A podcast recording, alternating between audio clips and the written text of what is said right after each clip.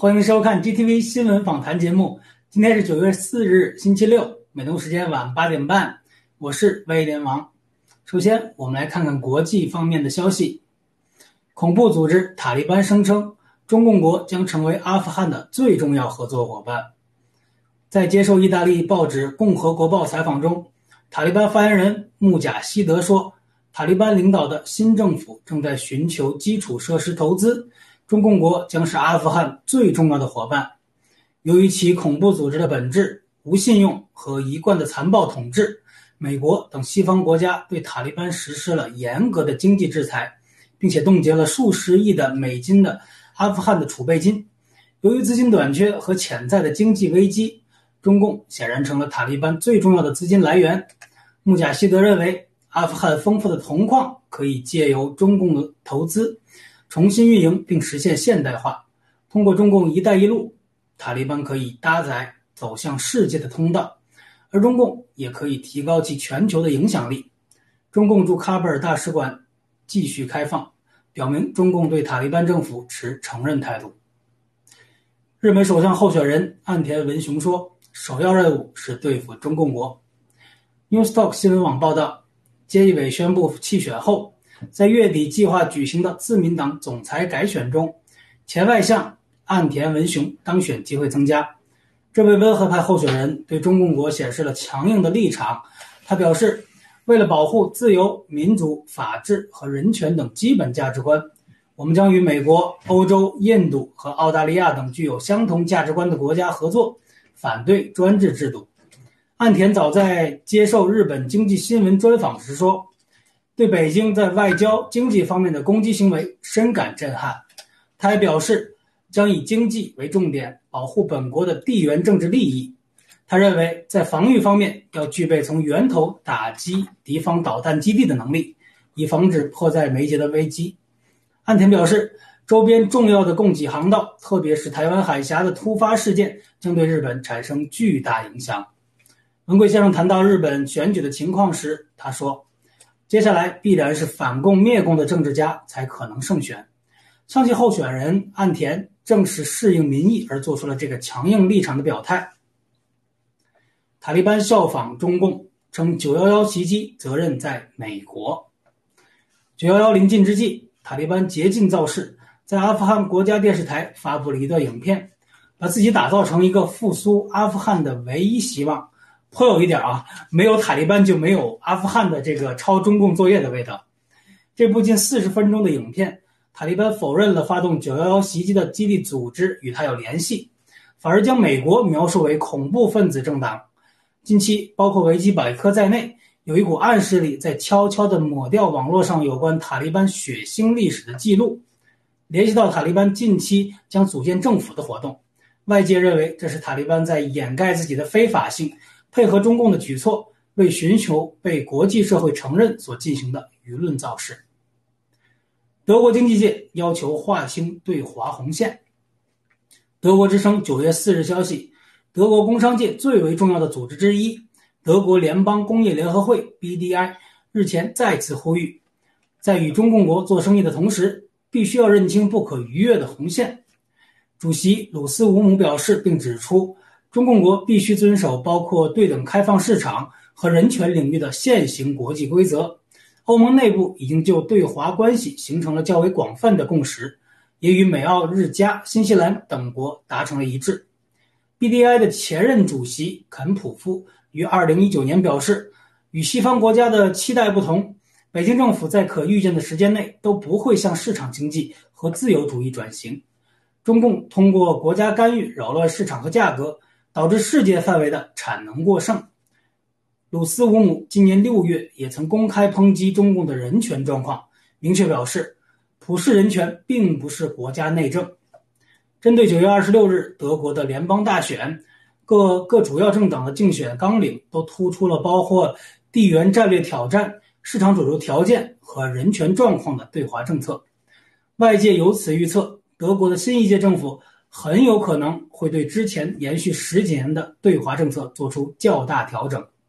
而今年八月的民调显示，百分之五十八的德国人认为，即使对于这个对华经贸关系会受到影响，德国也应当采取强硬的对华措施，并更更为注重捍卫德国的自身利益。接下来，我们来看病毒及疫苗方面的消息。疫苗公司称，年底将推出配合新冠毒疫苗使用的口服药物。呃，这一举动被炮轰为利益熏心。各国政府配合疫苗企业推行疫苗强制政策，已经招致了越来越多的民众的反感。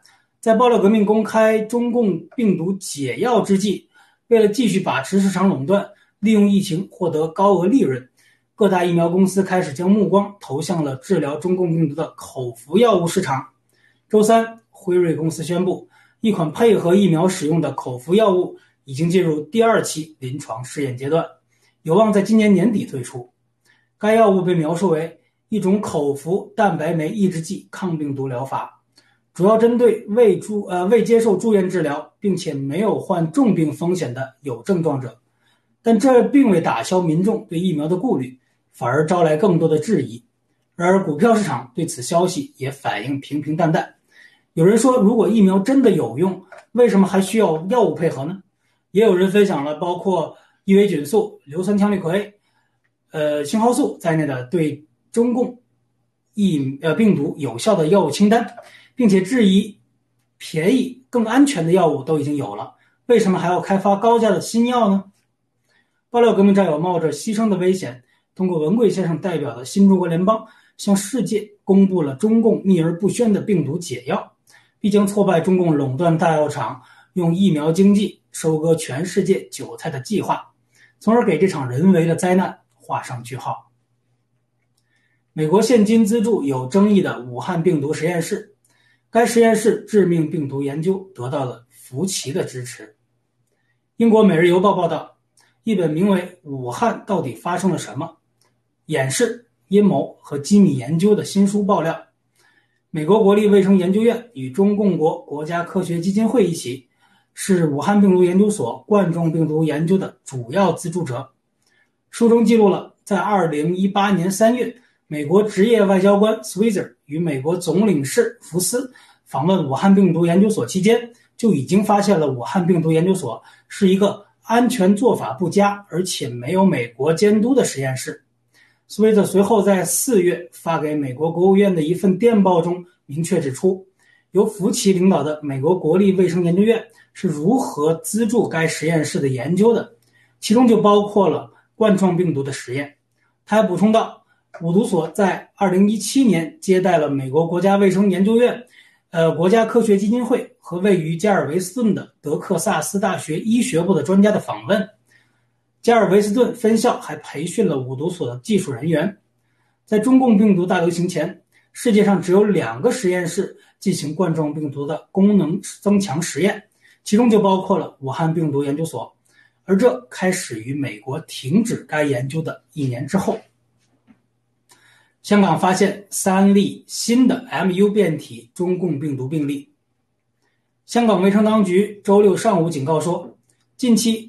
从哥伦比亚到香港旅行的三个人被发现携带一种新的中共变体病毒，即 Mu 变体。卫生专家担心这种变体可能具有更强的疫苗抗性。香港卫生当局周五说，其中两名患者，一名19岁的男子和一名22岁的女子，从哥伦比亚飞来，并在六月初被证实感染 Mu 变体新冠，而另一名26岁的女子则从美国抵达，她于7月24日被发现感染。香港当局对哥伦比亚人乘坐的廉价航空公司实施了为期两周的禁令。目前，Mu 变体中共病毒病例已经在三十九个国家被发现，在全世界也已经报告了约四千五百例，其中有一半以上都是在美国被发现的。爆料革命揭露新冠病毒解药，中共匆匆发布新冠特异性免疫球蛋白。两周以来。郭文贵先生通过一系列高强度、高质量的密集爆料直播，深度解析了中共病毒及其疫苗背后不为人知的惊天邪恶阴谋，以及中共所掌握的解药。它包括青蒿素、伊维菌素、土霉素，还有这个激素类药物地塞米松，以及综合抗体 BNA 呃 BNAB 和 DNAB。这一系列爆料引起了全球政治、金融、医疗。各界的强烈反响。伊维菌素以及重症救命药地塞米松，经过一众不幸染疫的爆料革命战友的亲身验证，有效地挽救了他们的生命。全球正义尚存的医疗界人士纷纷呼吁医疗监管机构授权伊维菌素用于中共病毒的治疗。中共当局已在国际社会上面临巨大压力。当地时间九月四日，中共官方宣传机构央视发布消息。中共国药集团发布全球首例 COVID-19 特异性免疫球蛋白注射剂，简称新冠特免，并称已呃其已获取中共国和阿联酋两国的临床试验批准。消息指出，新冠特免是以含有高效的新冠抗体血浆为原料制备而成的，含有高效的 SARS-CoV-2 中和抗体。此外，国药集团也将推出中共病毒的单克隆抗体。以作为高危人群的短期预防和病毒感染后的治疗。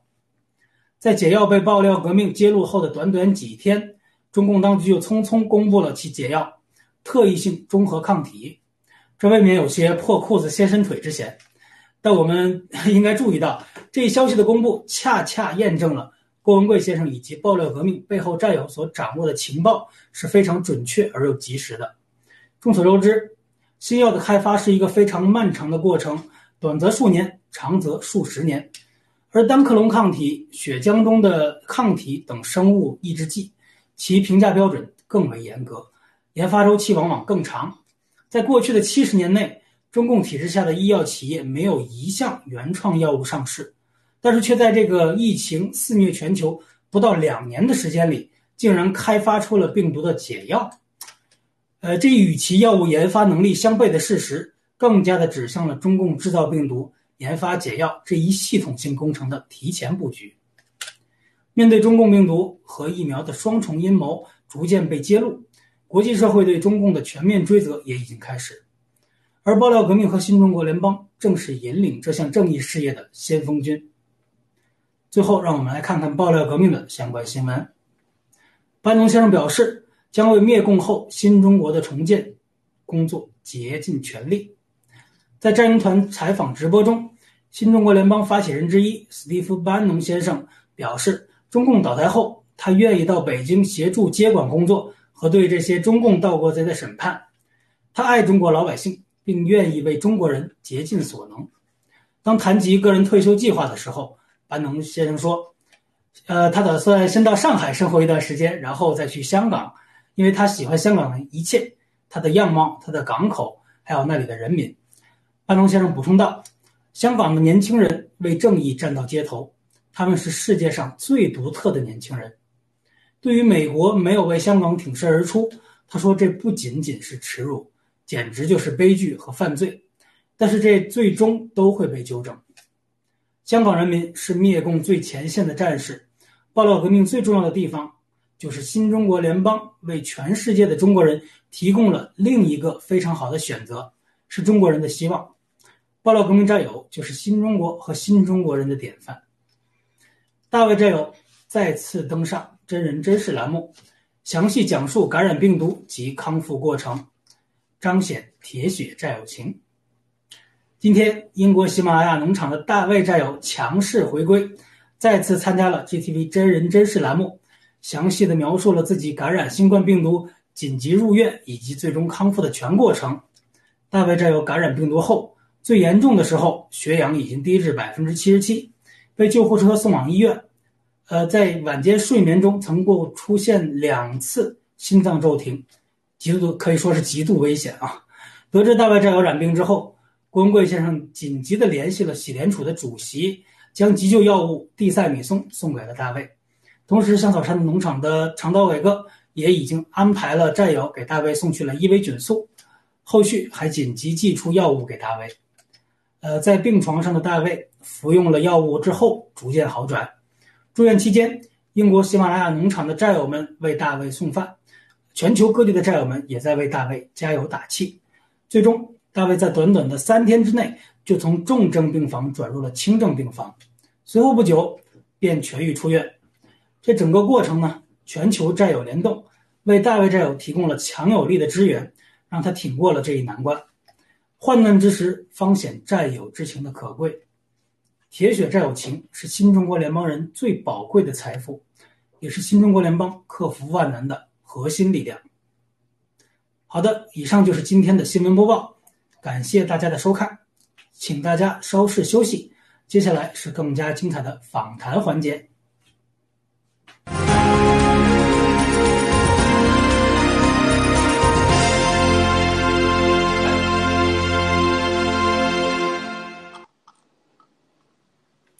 各位观众，大家好，欢迎大家继续收看 TTV 新闻访谈节目，我是今天晚上的主持人 Rachel。那和我在直播间里呢，还有我们大家熟悉的啊一位啊我的老搭档 Ben。那我们今天呢又另外请了一位啊叫 Benjamin 的战友。那 Benjamin 是我们这个医疗啊方面的这个从业啊人士哈，所以我们今天有请他来上我们的节目，和我们说说我们的青蒿素和羟氯喹。那我先让我们的两位嘉宾和各位打声招呼。范，您先来。观，好，谢谢哈，观众朋友们好，主持人好，我们呃全新的一个嘉宾啊，本杰明好，呃，很高兴又跟大家见面了，谢谢。好嘞，Ben，我们的 Benjamin 来跟大家打声招呼。Hello，主持人 Rachel 和啊老班长，你们好，听到我声音吗？我的连线可能有问题，听得到吗？可以，很清楚，您的声音很好。哎，好好好，嗯，哎呦，很急很急，刚才好嘞，太好了，不好意思大家。有有有点激动啊！没关系，因为我们刚才啊，很感谢有这个这个机会能上来跟大家一起分享这个啊一点点小小的一些心得。好，请主人主持人说。嗯，好嘞，我们期待哈。那我们先进来第一个话题，我们今天为大家准备了三个话题。那啊，在我们的屏幕上，第一个话题我们想来谈谈这个北交所加码金融超限战。那郭文贵先生九月三号直播爆料中呢，有提到这个习一尊被马明泽给忽悠了，以陆金所的百分之一点二的股份为许诺，借习近平之手灭掉了马云的这个蚂蚁金服，消灭了六六传志的滴滴打车。啊，在知道自己被利用了之后呢，啊，习的反应是啊，我们其实也都看到了，开始了对这个平安这只超级肥猪啊进行收割。那八月三十日的时候，中共媒体爆出，中国银行啊保险监督管理委员会这个 CBIRC 正在调查平安保险在房地产市场的投资，并已经下令平安停止销售啊与房地产市场相关的啊另类投资产品。那两天后呢，也就是九月二日，习近平宣布设立北京证券交易所，声称支持中小企业创新发展。那我想让我们今天的嘉宾来谈谈这两件事件会怎样的去加速共产党的灭亡。我们先有请范。好，谢谢主持人哈。嗯，呃，这两天呢，关于这个北交所，有很多自媒体的人都发表了各自的看法，那么各说各话。呃，其中有一种代表就是有一些人说啊，这个赌场啊还有两个赌场的，先加一个赌场。可是庄家呢和赌客还是那些人，有什么必要做一个第三个北交所呢？啊，各种各样的解读哈，都在这。有的讲到这这个呃上海帮的或者广东帮的，然后我们这北京也得弄一个来分这一块蛋糕。我觉得呃我们不懂没关系，我也不懂。不懂乱评论呢，毁自己的声誉，也误他人之子弟啊，这是非常不理智的。我们只有听了文贵先生的这个直播之后，了解到，实际上这也是中共的一个大布局，项庄舞剑，意在沛公。中国这个盘子啊，不管是深交所还是上交所，不管它是对中小企业、呃新创企业，还是对国有大型企业，这个盘子在习的眼中，这都是我们的嘛。这个锅都是我的，我要跟你玩这个分来分去，这是浪费时间的。所以他的目标一定不是这些人。那么，只有听了文贵先生的真正的深刻的解读，只有你了解中国共产党的游戏规则，了解他整个对包括对习本人的了解，你才会知道北交所的真正含义。他的剑指是美国，剑指了纽交所，剑指了纳斯达克，要求的邀请的是世界各地那些哥们儿啊。来跟着他一起干，从金融上，从美元上，来，逐发起对美国的直接挑战，这就是他的本质。所以说这叫项庄舞剑，意在沛公啊。所以说，我相信习这时候可能在看到这些评论，他一定有种感觉哈，别人笑我太疯癫，我笑他人看不穿，啊，这是一个啊，这是一个大布局。你要说他没有布局，这是错的。海外的自媒体啊，一股风把习描述成一个傻子、二货啊，这如果是这样的一个货色，大家想过没有？这个王岐山高不高？马明哲高不高？当然是高手中的高手。这个是中国千年、几千年术数，可以说妖术、阴谋之之极大成者。你就把那个什么来俊臣啊、什么高俅、李斯全部加在一起，也不够王岐山的。但是最终你看到王岐山被玩的也挣半条命了吧？马明哲快玩，快快玩完了已经啊，玩匀了啊，叫差不多了，对吧？这里面就让我们感觉到一个问题，就是什么？就是说玩术者，就是仗剑者必死于剑下。你玩那个术数，你骗了席百分之五也好，百分之一点五也好，还是百分之五十五十也好，你百分之九十给他，他也不会满意的。你做你在人家的锅里面怎么折腾，你都没逃出他的那个手掌心。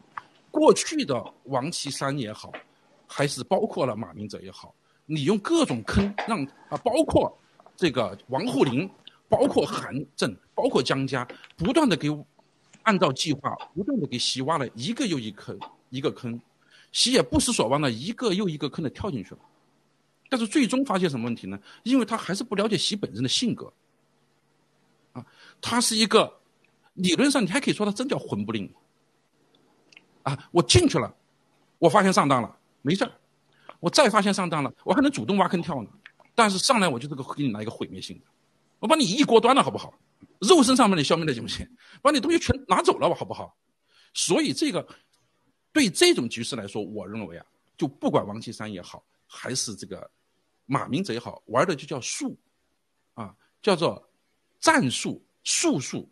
妖术，那从他与习这个对等来说，习倒倒是有种略，就他的高一级了，所以你最后要被他干死的，这个是这个宿命，是就是当局者迷了，玩的自嗨的时候，发现自己已经完蛋了。相对来说，习玩的这一套布局，又是他周边人给他的虚幻景象，啊，虚空啊，虚空，一切皆是空，这个。应该说，徐在自己的这个布这个局势下，他真以为自己就是世界的老大了。对，破他这个大头阵，他大头阵，对他这个局跟我们爆料革命来说，他又只是个小略，大略是爆料革命，是因为我们灭掉所有的略，只有一个最高级的办法，就是什么？大家想过没有？就是真，以真灭假，为真不破，是所有战略之中的最高战略。就是什么叫谋，什么叫大战略？大战略就是我告诉你，我就是这么做的，你也必须得往这个战略上去走。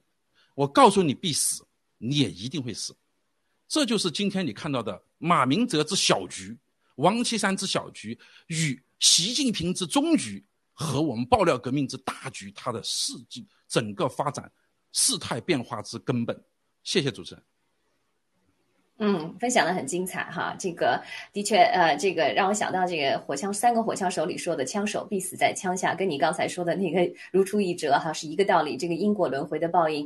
那我我我其实有想到，因为文贵先生在九月三号的直播时候，他有提到哈，他在这个胡锦涛执政的期间，他曾发起参与了建立中国第一个哈期货交易所啊，我就我就在想，这个那那是好几十年前的事情了哈，呃呃十几年前的事情了，那。玩国际金融的话呢，呃，习有可能真的不是那么愚蠢哈，他身边有高人，因为因为之前先文贵先生的直播都有提到，但是在玩国际金融方面，我真的很替他捏把汗。为什么呢？因为我觉得习可能还没有学前班的水平和人脉，所以说啊，我觉得。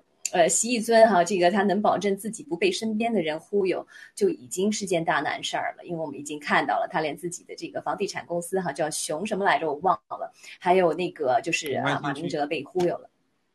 啊，对，谢谢谢谢我们的啊办补充。那其实和我们文贵先生和我们强大的爆料革命，还有新中国联邦的智呃战友们的呃全集体智慧相比啊，我觉得他们有点呃习有点太不自量力了。所以说，我们四年的这个爆料革命一路斩妖除魔。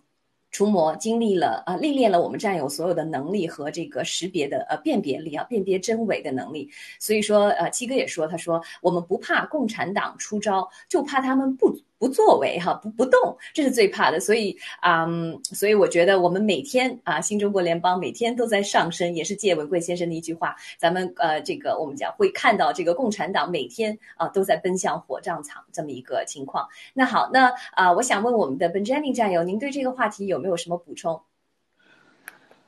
呃，老班长已经说的非常非常的嗯，非常非常的高了。我们呢，只局限于讲以下的。两两三点啊，OK，好，那好，哎，好嘞，那我让我们的这个导播来进一个啊，这个转场，我们稍事休息，马上回来，我们第二个话题。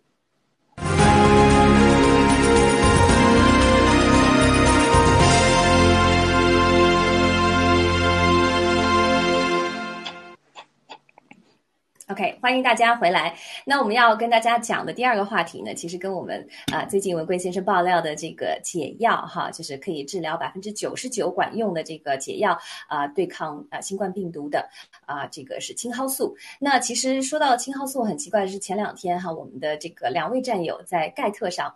嗯，发了两个盖文，我不知道，呃，我们电视机呃不是电视机前啊，我们的线上的在 GTV 之前的这些观众朋友有没有啊看到这两位战友的盖文？一位是我们 Q 妹发的盖文，还有一位是我们莲心不染战友发的盖文。那两位在盖文当中呢，都提到了哈，我们老祖宗的几本啊这个药方哈，一个是啊晋朝的，好像是公元前三百四十年的这位呃葛洪的东晋的这个轴轴后备急方。啊，这个是我们的 Q 妹贴出来的，我不知道大家能不能看到屏幕上的这两则盖文哈。他说，Q 妹说，突然想起啊，前年作曲的一首歌，其中一首歌词叫《择万啊是青蒿一握》。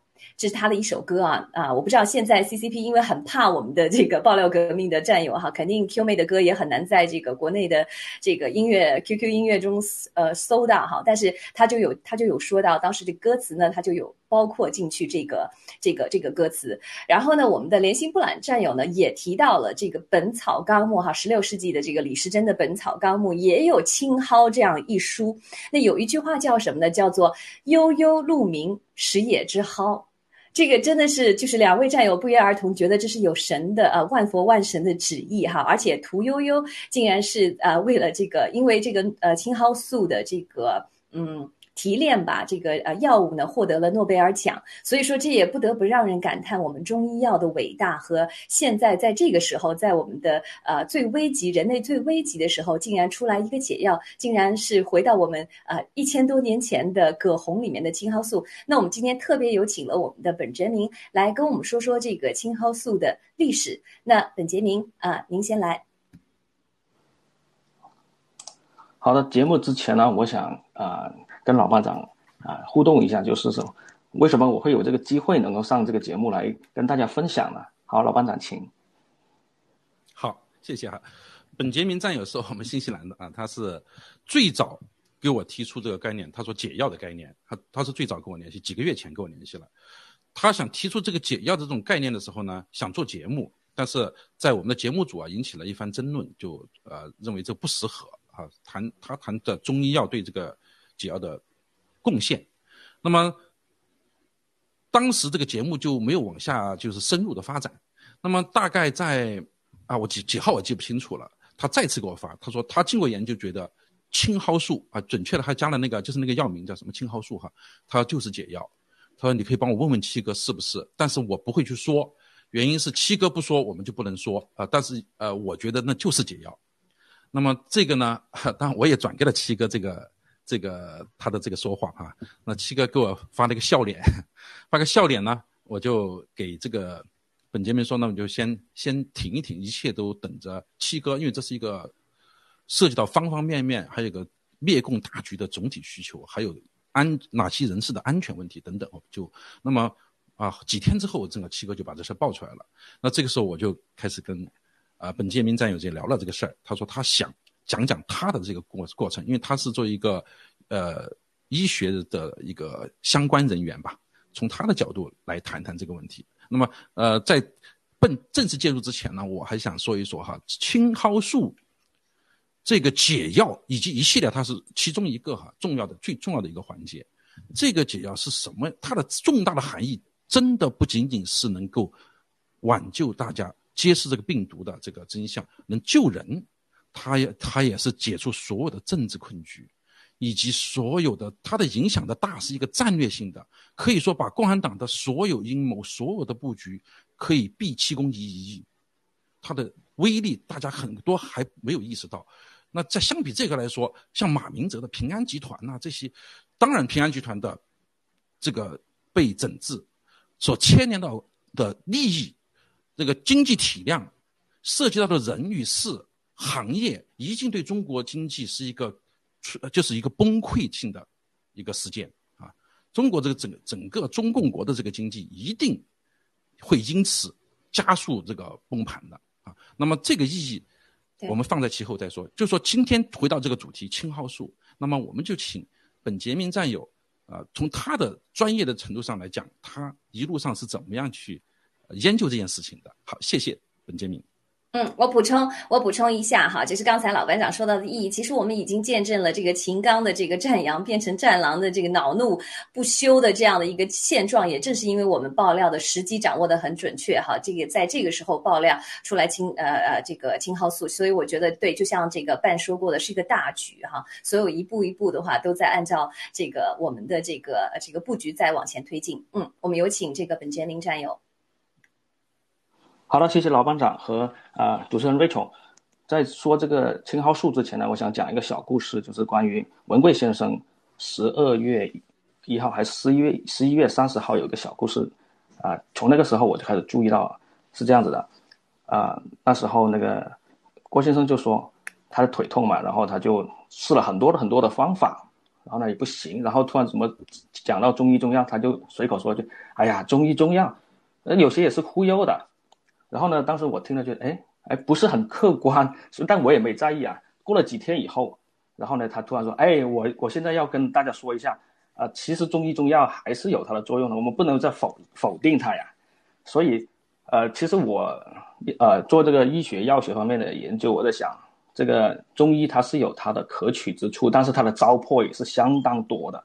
我们应该以一个发展的一个观点来看这个问题，提取它有用的成分。然后呢，把那些没有没有没没有什么用的，或者是忽悠人的这部分，我们就否定它，啊，这就是我的对中医中药的一个看法。所以我觉得郭医生当时这么说，他肯定有他的原因，要不就是某种药使他有得到了益处，或者是他某件事情他不能说中医中药是坏的，要不然的话呢，以后他可能就自相矛盾。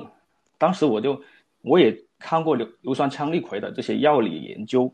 其实我已经开始联系到，它是肯定是一种药物的提纯，但是不懂是哪一种。好，呃，请主持人呃有什么要补充吗？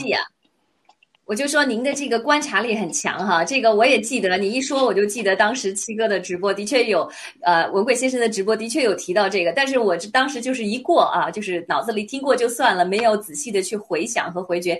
呃，你今天这么一说，我还真的觉得真的就像您所说的那样。不过唯真不破哈，所以说我们不怕，我们说的永远是真话。好，我再还给这个呃老班长，呃，sorry，这个 Ben，你有什么要补充的？呃，我。完全同意这个呃，本杰明战友说的哈，其实中药啊，中医药啊，中国中医药它有它积极的一面，但它有它真的是很多糟粕的一面，呃，它很玄。为什么说中药哈？我我理解，我完全不懂啊。过去甚至我真的不信的哈。但是中药这个东西呢，它和中国文化它真的是连在一起发展的，它的。这个这个整个理论啊，经脉理论、天人合一的理论哈，呃，与人人与自然的关系，它是一致的和中中国文化，但它很玄。它比如说黄芩二两，什么杜仲三钱，这个理论是什么我们不知道啊。然后但凡就是经验之积累，但是有的病它真能治治好哈，真的就治好了。但是从我们认为西药来说，西方来说，就是说你既然给我黄芩啊什什么二两，什么那个杜仲三钱的话，我得研究到底是哪一个它的成分发生了作用。而量化它，对吧？这是我认为的中西方药的区别。那么，我觉得青蒿素啊，它本身是是它它取自于自然界的啊黄花蒿，是吧？还有其他的一些植物吧，它就是找到它的精髓了嘛。那你不能不是说割黄花蒿来煲汤它能治病，而是提取它的精髓。我这就是中国现在中医啊，大部分也做中西医结合。那么，当然我说都是外行话，我还是把这个话题还回本杰明，谢谢。好，谢谢，谢老班长。然后呢，其实，其实呃，我们也是这么想的，因为中医自自从啊那个郭先生说了中医啊是忽悠的，然后就有很多人发帖子嘛，发帖子我看了一下，就那个时间就一直在攻击中医，说中医就是骗人的。其实你对照的想一想，中医如果是给某些人不好的一些疗效，让你失望了。你就把它攻击成一文不值，那你是不是一个正确认识一个事物的一个态度呢？我觉得不是的。所以呢，为什么我们需要在一个发展的角度上看？比如说，我再举另外一个例子，比如说你说西医很发达很发达，那西医它造成了今天的这个生化武器的研制，它杀死的人比中医要多吧？应该多很多很多吧？几百万倍都有了吧？但是你难道你就去取缔一个中医呃西医吗？你就把西医全部否定了吗？也不是的，所以做坏事的是坏人，而不是说这个行业，因为这个行业之前，在古代它没有分子生物学，他们只能用人体一步一步的这样总总结经验，得到了很有效、很有效的这些有效的成分的可能性，然后屠呦呦啊这些伟大的院士科学家们才在他们的这些记录的一些文献里面找到了一些思路，所以他进行了一个研究提取，就是一个现代医学和。中医这个保障的一个结合点，所以我们应该要要有一个清醒的认识的态度啊，请主持人呃补充。哎，好嘞。嗯，行，对我非常我非常同意。其实，呃，我我对中医了解的也不多，但是我之前有听这个啊红叶讲中医啊讲的《红楼梦》，我特别特别的喜欢，这让我对中医感就是有了很大的兴趣。但是我很失望的是，当我在网络上希望能够找到一些跟中医有关系的，或者是跟他有，因为我当初曾经想过，哎，我要不以后就学中医啊，我想研究研究，但是真的找不到好的老师。也，也找不到呃好的学校去教这个系统性的纯中医。但是因为我听了之后呢，我觉得中医其实跟我们修炼的信仰有关系。因为他提到了很多的中医医师当初在救的时候，他是怎么去诊病看医的。他们有可能呃，这个医生真正的中医的老老中医医生在救的时候，有可能他一天只能看一两个病人。而我们现在的这种求量求快，像我们在呃墙内的这个西医的医生，一天要看平均下来一百多个医生，呃一一百多个病人，这个工作量是相当强大的。所以当他只用一百看一百多个病人的时候，他其实每个病人的时间只能花一分钟到两分钟，所以他根本没有办法去了解这个呃，从身体上、从根本上、从阴阳调和的理论上去了解这个嗯这个病人哈。我当初其实去过山西大同，求过一个很有名的当地的老中医，当时他给我搭脉，他两个手替我搭脉，光搭脉我就做了两个半小时，我都做累了，老中医还在搭脉在听，所以说真的是不是。呃，真的是不容易哈，被所以说我也希望我们以后经过这件事情，能够让更多的，尤其是特别是咱们的中国人哈，能够意识到我们中医药我们需要发展。就像刚才本杰明说的，我们要有更多的人来关注中医药啊，不是说西医不好，西医很好，我们可以把中西医然后结合啊，把我们几千年老祖宗留下来的这个宝藏跟我们西方的这个科学的概念结合，然后发展出对人类有巨大贡献的更多的这样的呀这样的药物也好，或是补助品也好，嗯。好嘞，那本杰明，您跟我们说说青蒿素的历史。好的，好的，啊，这张 PPT 可以放大吗？可以让大家都看得到吗？然后我们先简单的说一下。好，我再试试放最大哈。首先，它就是在三百四十年，用公元三百四十年，葛洪的肘后备急方上面描述了青蒿可以治疟疾的这个功能。那么，我们从屠呦呦研制这个青蒿素的过程，我们也看看到了。屠呦呦，呃，科学家，他就是经过这一方面的一些不断的探索。他原来他不是发现青蒿素的，他发现另外一个是花椒、胡椒之类的。但是他最后发现青蒿素才是有有有作用。他他又回过头来研究青蒿素，它有一个历史的，这个我们就不细说了。然后呢，为什么说青蒿素跟这个啊硫酸羟氯喹有用呢？其实我就是发现了它抗疟的作用。它是青蒿素是一等品，是标准用药，所以如果你从科研的角度来上说，你是很容易想得到，既然硫酸羟氯喹它有这个作用，那么其他抗疟作用会不会也有作用呢？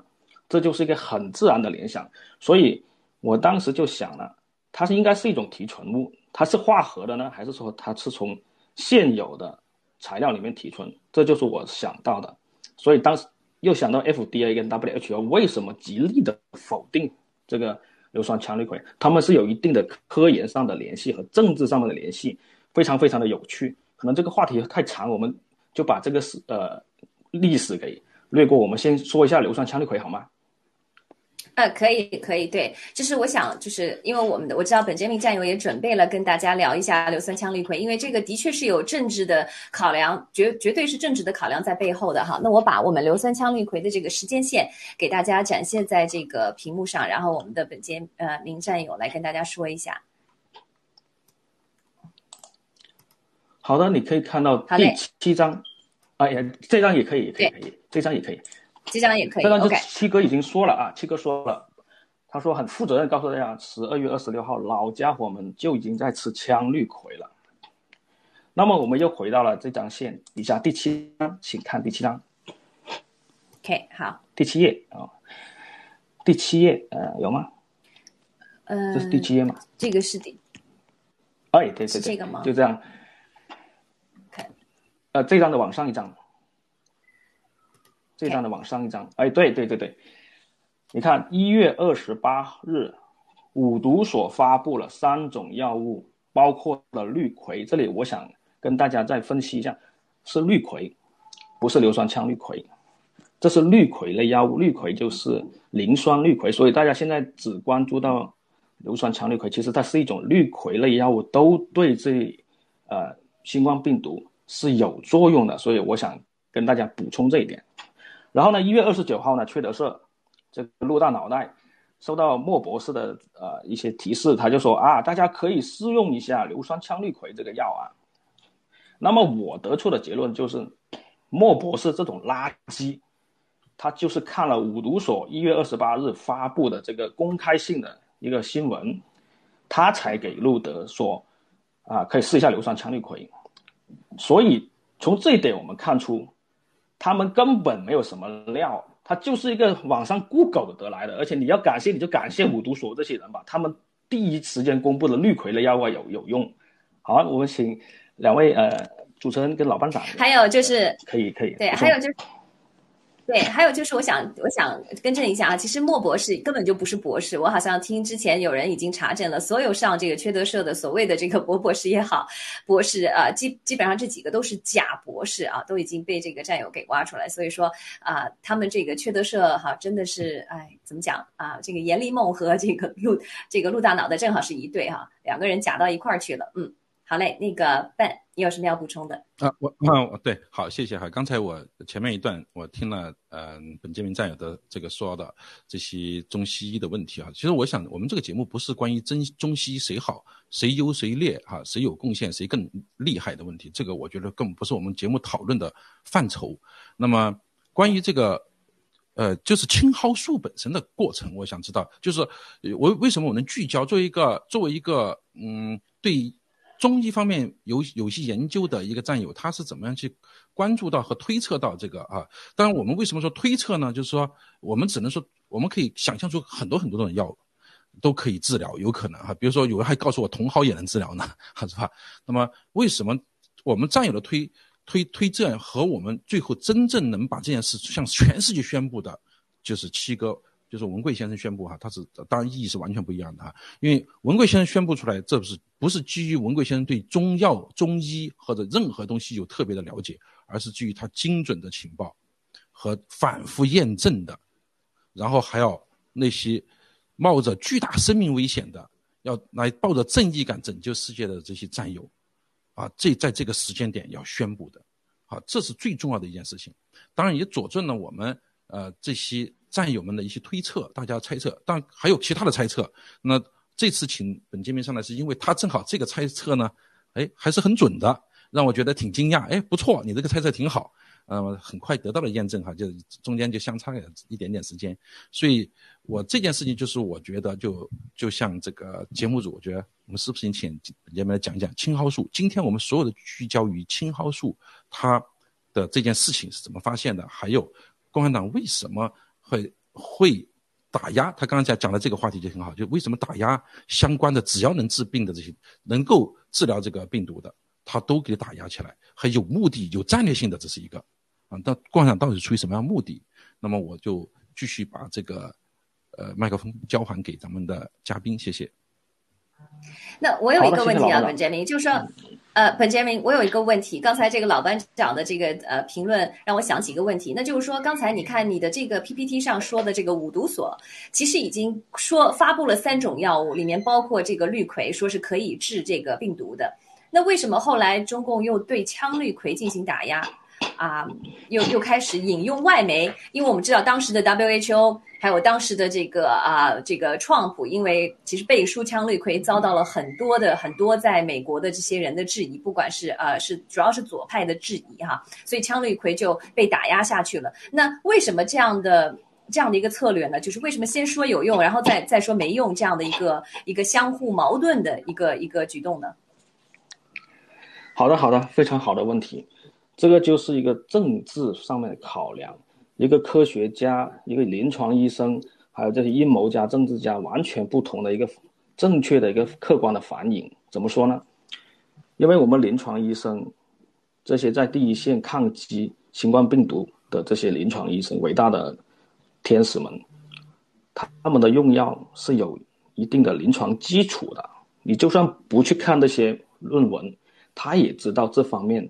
是可以用这一类药物来治疗的，要不然就不会有大胡子医生。他根据他的经验做这些事情，所以说临床医生第一线他是不知道这个东西是跟政治有关系，他完全是一个纯粹的经验，按照自己的科学的思路。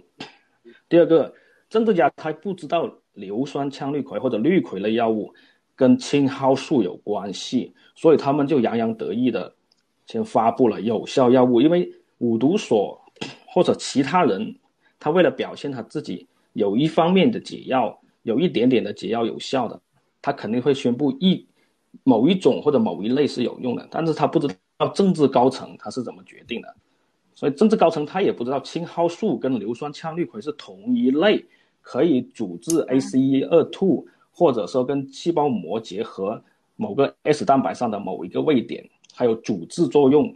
所以他们不知道这方面的联系，他们就说：“那你们就先先宣布一些有用的吧。”所以他不知道青蒿素跟硫酸羟氯喹是一类的东西，这就是为什么他一发现，最后有有人告诉他：“哎，你不能再说了吧？再说的话就顺藤摸瓜摸到羟氯 呃摸到那个青蒿素了不？就是这个很简单一个逻辑，对，说漏了。”OK，那这这也是。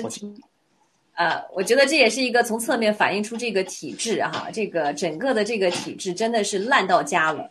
那我想问你，就是我觉得就是你刚才说的疟疾，就是所有的这些药，我们所有知道的这些羟氯喹也好，什么伊维菌素也好，啊，还有呃青蒿素，好像都是治这种疟疾啊有方面有用的这些药。为什么就是对治疟疾的药对我们这个呃中共病毒有用呢？这应该不是巧合吧？对，就是刚才嗯。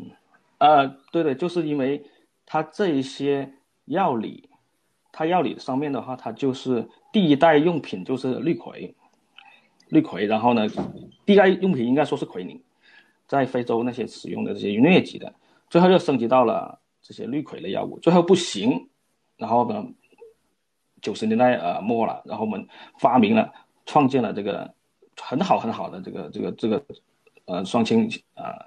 呃青蒿素这一类药物就很有效的阻止了这些疟疾的发生，疟原虫的继续的侵害人体，所以这个就是一个过程。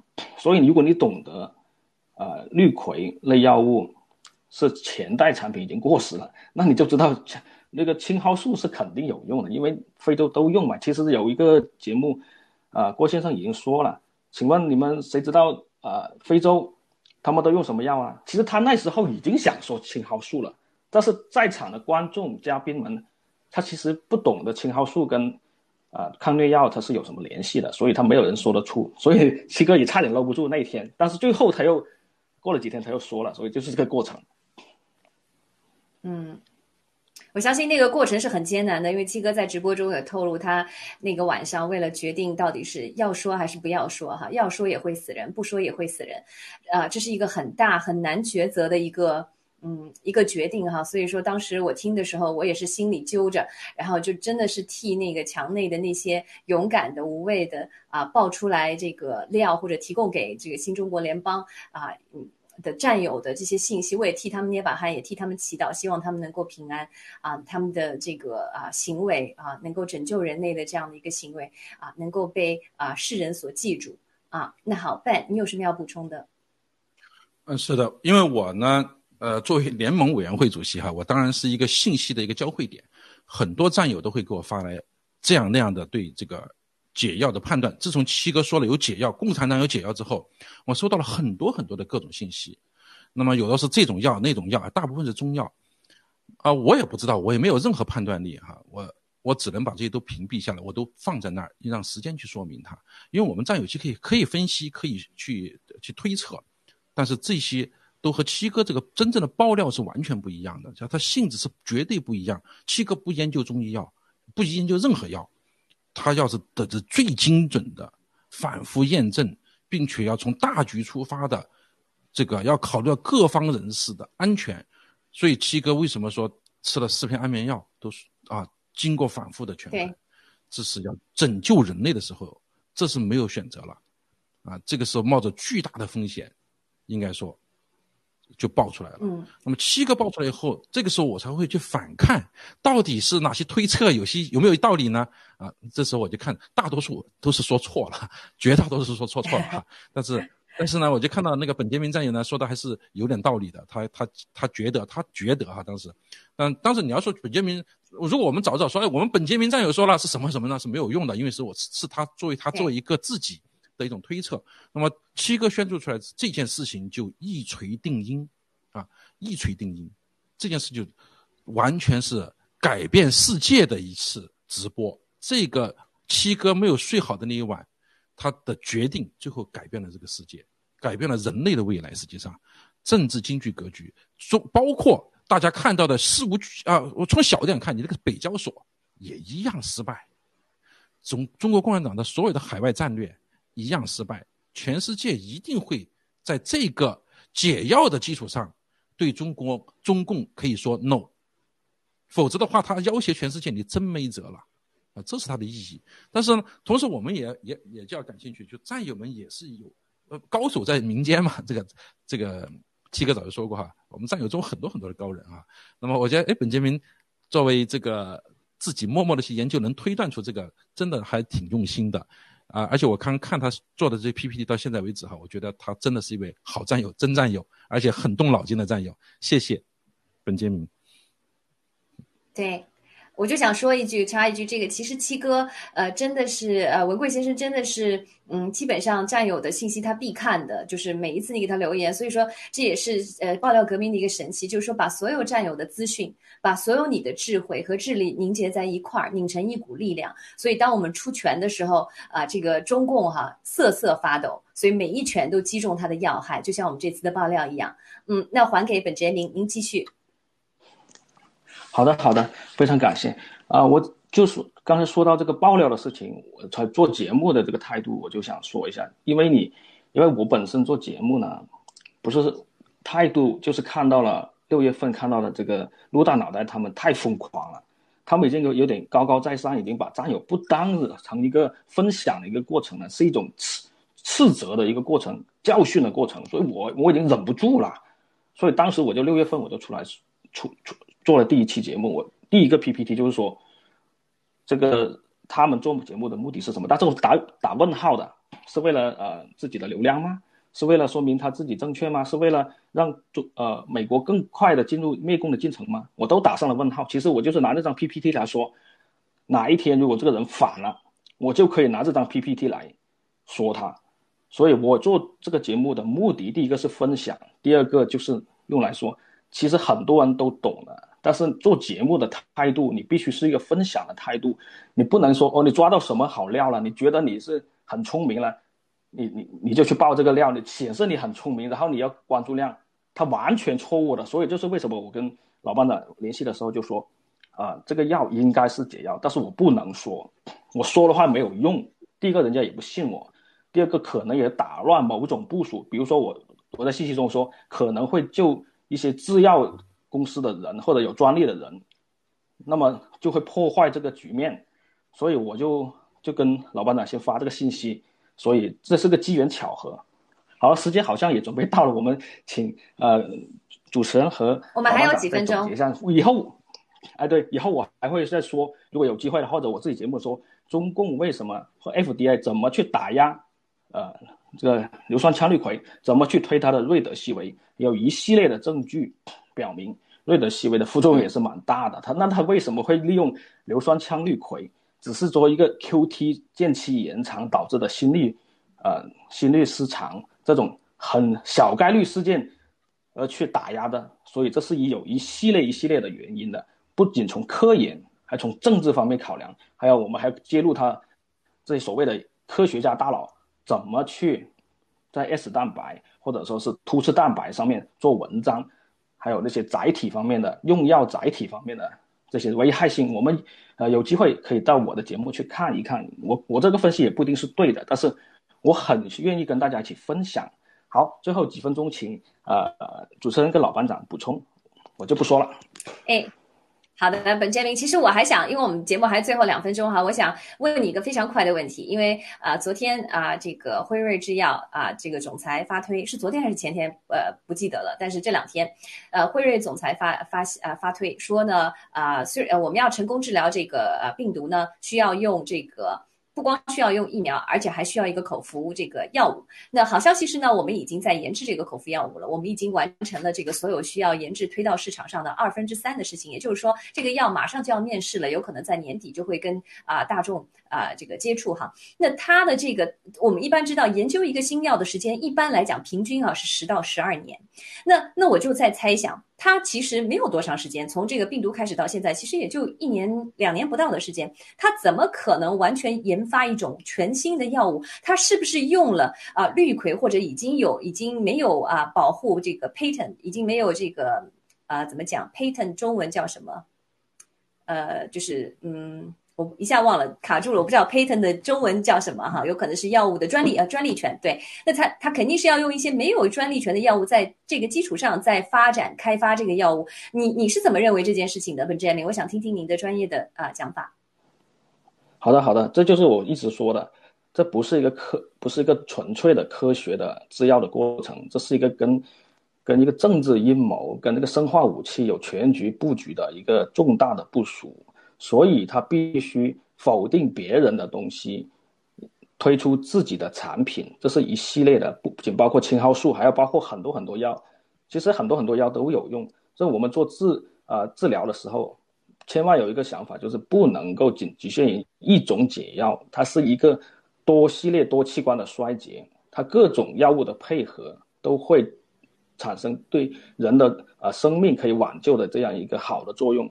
所以解药是一组，是一一大组，根据不同的呃机呃这个器官损伤的部位可以用，但是它主要的是为了阻断这个啊这个呃这个病毒，新冠病毒怎么进入细胞去复制，然后快速的进行一个抗免抗呃细胞因子风暴这个过程，才能够救这个生命。所以啊，时间准备到了啊，我就不说那么多。所以以后有有机会的话，我还我还真的希望，呃，能够上来再再再多多说一点吧。我们就从一个很接地气的一个方法，一个一个比喻，比如说呃，细胞因子风暴是什么意思？突刺蛋白的危害是什么意思？我都做了一点点的这个比喻。所以呃，如果有兴趣的话，我们还可以继续讨论。好了，时间到了，谢谢两位。然后呢，请大家总结。嗯，好的。那啊，老班长，您还有什么？OK，那行，那我们今天的节目，您快速总结一下，老班长。呃，没怎么总结了，就最后一句话，就是我觉得最好的最好的解药是你不要染上病啊！大家一定记住哈，千万不要打疫苗。但是当然你要保护好自己，戴好口罩，勤洗手。但不幸染上之后，不要担心，有解药。谢谢。对，好嘞，那好，其实呃呃，文贵先生的盖特也说了，我们好消息啊，这个不断的源源而来哈，我们很期待明天这个文贵先生和我们全球战友连线的直播，来报告更多更好的消息，灭共的呃最最新的消息。那好，那我们今天这期的节目也结束了，我们谢谢我们的 Ben 和我们的 Benjamin 来跟我们分享精彩的内容。那谢谢您的收看啊，周末愉快，我们在明天早上八点半再见。谢谢大家，谢谢，谢谢大家。